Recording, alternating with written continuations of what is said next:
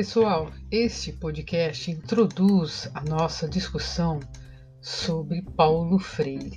E eu quero começá-la lendo um verbete do dicionário Paulo Freire, é, de Danilo Streck, que é o verbete autonomia. Ele foi escrito por Rita de Cássia de Fraga Machado.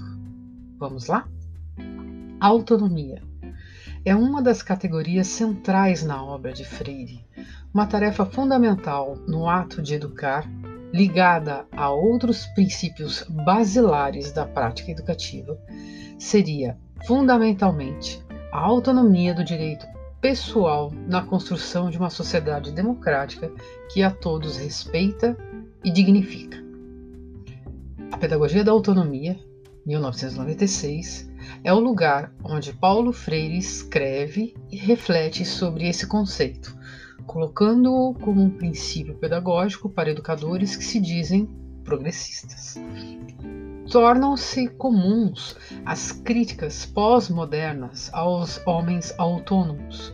Neste contexto, Paulo Freire nos surpreende quando, em 1996, propõe a discussão sistemática desse conceito uma vez que a autonomia está no cerne da tão questionada modernidade. Acontece que Freire nos propõe essa discussão a partir de um paradoxo, o paradoxo da autonomia barra dependência.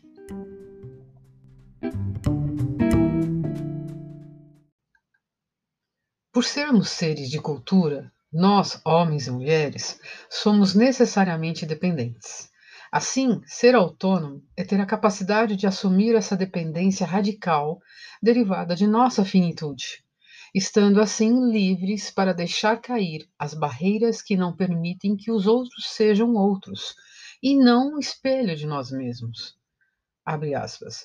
É a autoridade do não eu, o do tu, que me faz assumir a radicalidade de meu eu. Fecha aspas. Por isso, uma autonomia propiciadora da solidariedade e da comunidade. Para Paulo Freire, a autonomia é libertar o ser humano das cadeias do determinismo neoliberal, reconhecendo que a história é um tempo de possibilidades. É um ensinar a pensar certo, com quem fala com a força do testemunho. É um ato comunicante, coparticipado. Todo o processo de autonomia e de construção de consciência nos sujeitos exige uma reflexão crítica e prática, de modo que o próprio discurso teórico terá de ser alinhado à sua aplicação.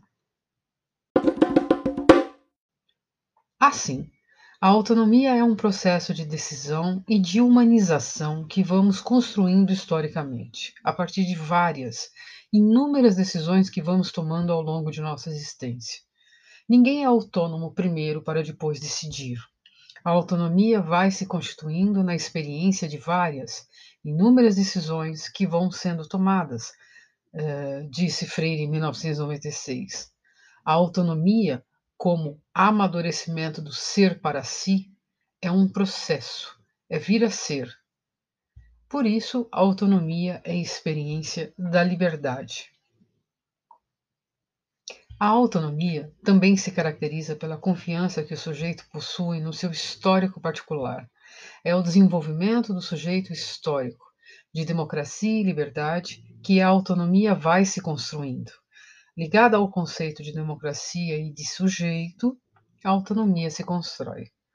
Paulo Freire avança com o conceito de autonomia, ou seja, a conquista da autonomia crítica do educador barra educadora, assim ele relata, o trabalho de construção da autonomia é o trabalho do professor com os alunos e não do professor consigo mesmo. Portanto, Paulo Freire nos convida a assumir a passagem da curiosidade ingênua para a curiosidade epistemológica, a nossa opção de vida, o nosso modo de aprender e de ensinar, o nosso jeito de sentir, de dizer e de agir, o nosso viver. Este assumir responsável é fundante da autonomia. As referências para esse verbete são é, Paulo Freire, Pedagogia da Autonomia, é, tanto a edição de 96 quanto a de 2000, Pedagogia da Esperança, edição de 94, é, Paulo Freire, Vida e Obra, de Ana Inês Souza. E é, A Educação para um Novo Contrato Social, de Danilo Streck.